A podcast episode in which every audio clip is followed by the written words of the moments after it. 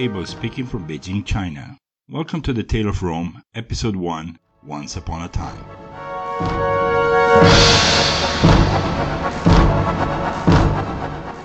Rome was founded in the year 753 BC, but to start our tale, we need to do two things.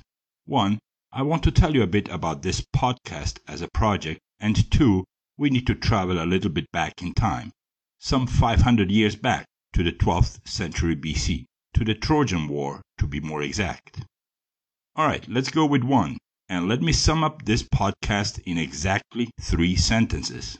I was born in what once was called West Germany, and being fond of the history of both China and Rome, I began writing historical fiction novels, one of them being set in Roman Egypt during the latter part of the second century AD. I soon realized I needed more research to write my book, and after going through many other books, documentaries, maps, and podcasts, I decided I had to create my own account of what actually happened before I could continue with my writing. Knowing that podcasting was a totally new field to me, I first decided to delve into a narration of the story of Rome in Spanish language, a language I acquired in both Miami and Argentina, while always keeping an eye set on an English version of the same podcast once the time was right. So here we have it three sentences.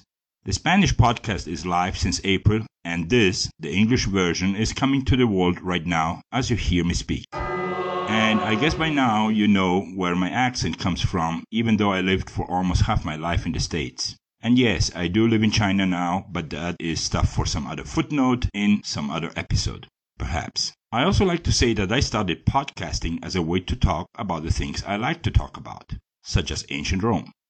Now, let's go with two. Let's go to the last years of the Trojan War.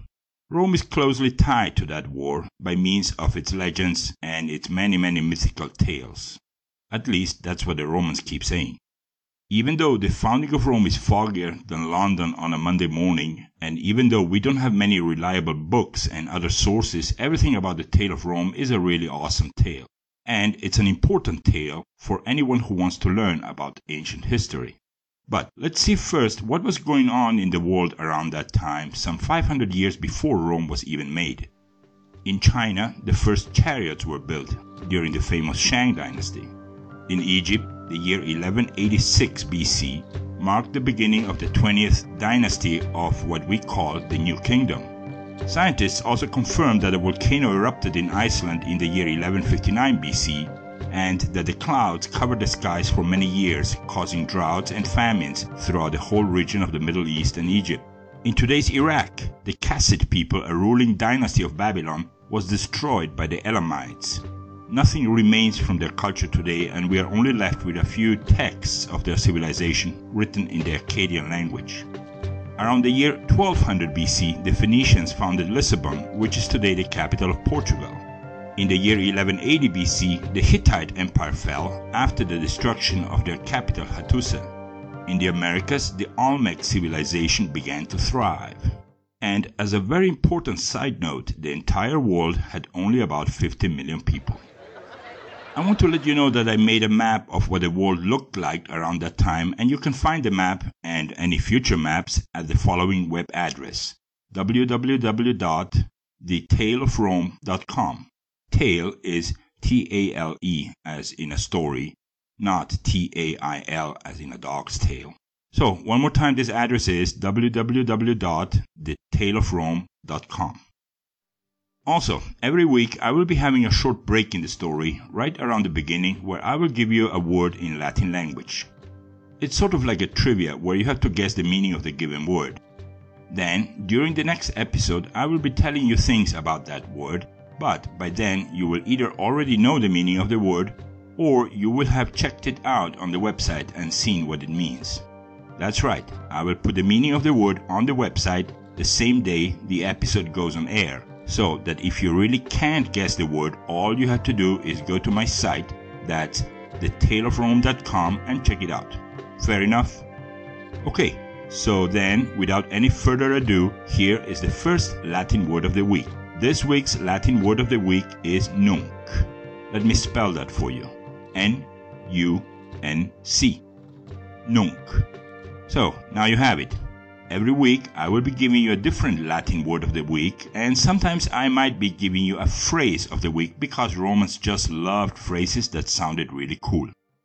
Alright, now we can go back to our tale, back to the 12th century BC. The world was in turmoil. A new technology, the smithing of iron, had finally replaced bronze. Those nations that quickly switched to iron for their utensils, tools, and above all, weapons, prospered. The ones who didn't, well, they lost. After all, bronze was, and still is, much weaker and softer than iron. The age of bronze had a rather slow, agonizing death, but a rather quick, brutal last breath.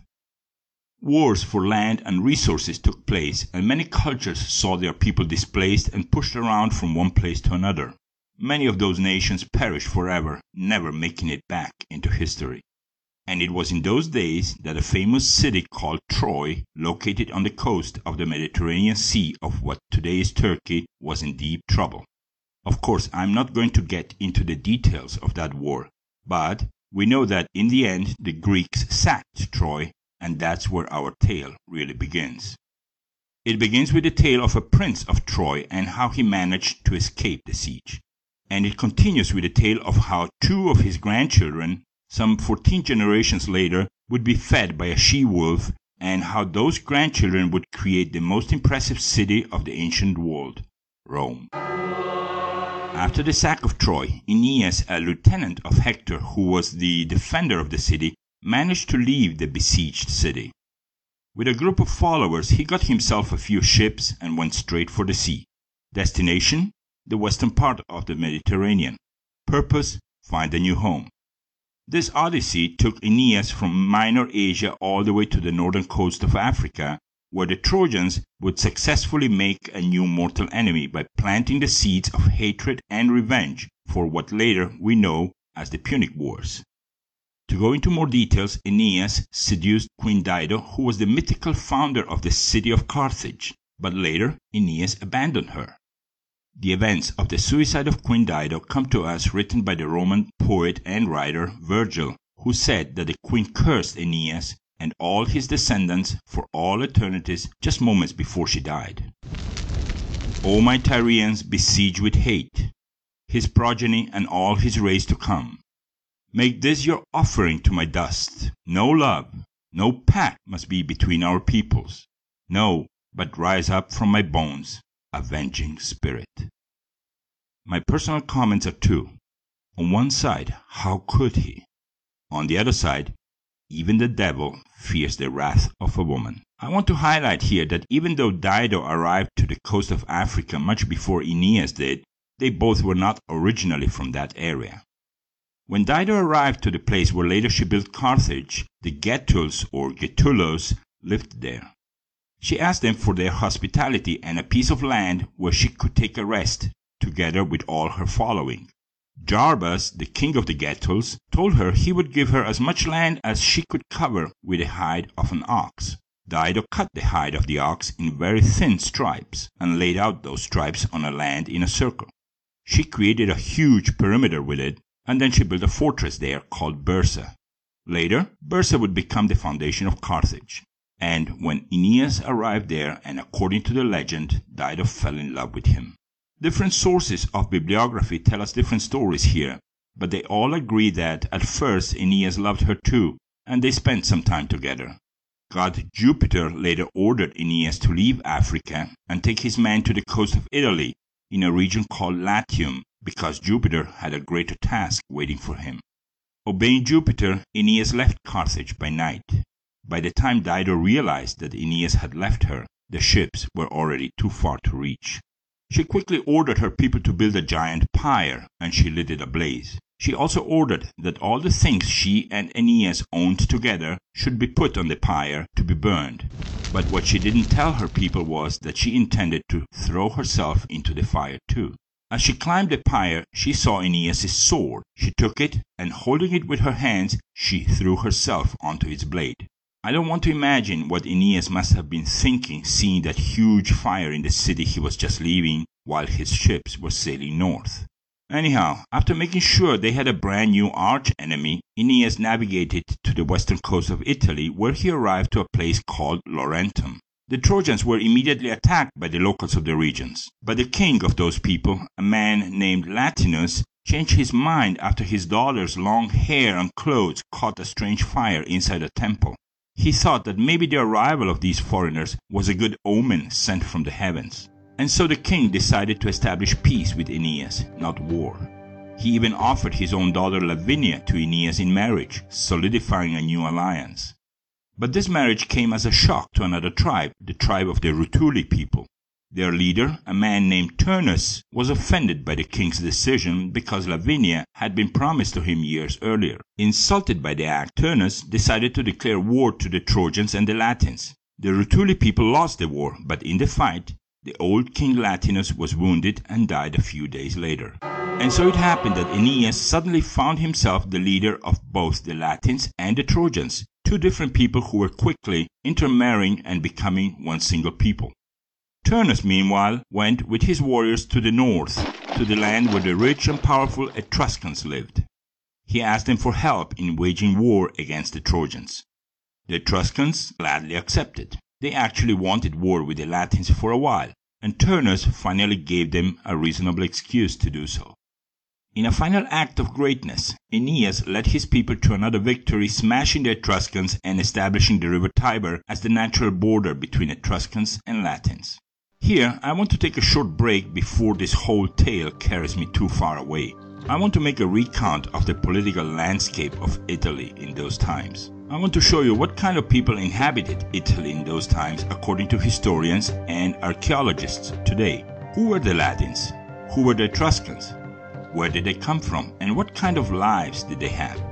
Even in the best of cases, the origin of the Etruscans is a mystery.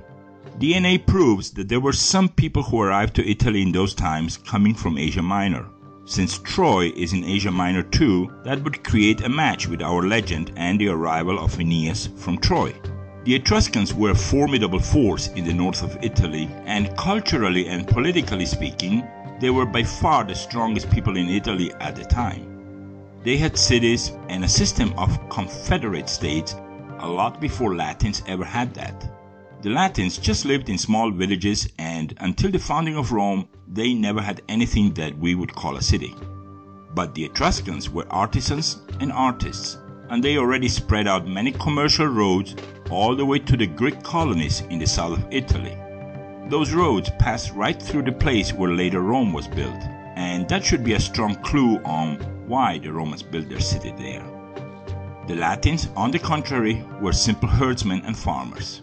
Evidence from ancient burial mounds suggests that they came from the Balkans and they moved into Italy in times of prehistory. They had no advanced arts. The culture of the Latins was a mix of the cultures of the Etruscans and the Greeks, who founded many colonies in the south of Italy. Those colonies, big and small cities, kept a relative independence from Greece, but they influenced the culture of the Romans a lot, as we will see in the future. In fact, nothing of the culture of the Latins tells us that they were creative in religion, arts, or writing. The Latins only were good at two things engineering and war making. And oh, yeah, they were also good at administering things well. But in anything else, like philosophy, they were always students, never teachers. Their gods, as an easy example, is nothing more than a copy of the Greek gods. The Greek god Zeus becomes the Roman god Jupiter, Hera becomes Juno, and so on. The one thing that really kept the Latin people together was their language. Their language was different from the Etruscans in the north and the Greeks in the south. Of course, today, if you know anything about Europe, you know that half of the languages in Europe come from the Latin language. And in some fields like sciences and the legal profession, Latin still dominates the vocabulary of the world.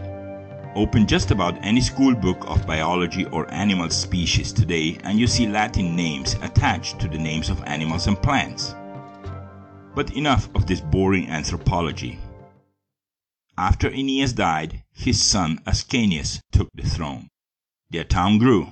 Built by the Trojans a generation ago, the small city was already too small for all the new inhabitants of the area, and Ascanius took with himself a group of families and they went to the east. Before they reached the mountains that split Italy in two halves like a backbone, they stopped and founded a new city. They named the city Alba Longa. Alba Longa thrived too, and with it the Latins felt secure and powerful. Next week we will continue with the descendants of Ascanius and we will meet two sets of brothers who ended up killing each other. Numitor and Amulius, and finally the famous twin brothers Romulus and Remus. We will also learn who was the father of the father of Rome because I think the father of the father of Rome had to be somebody really important, right? Thank you for listening and until next week.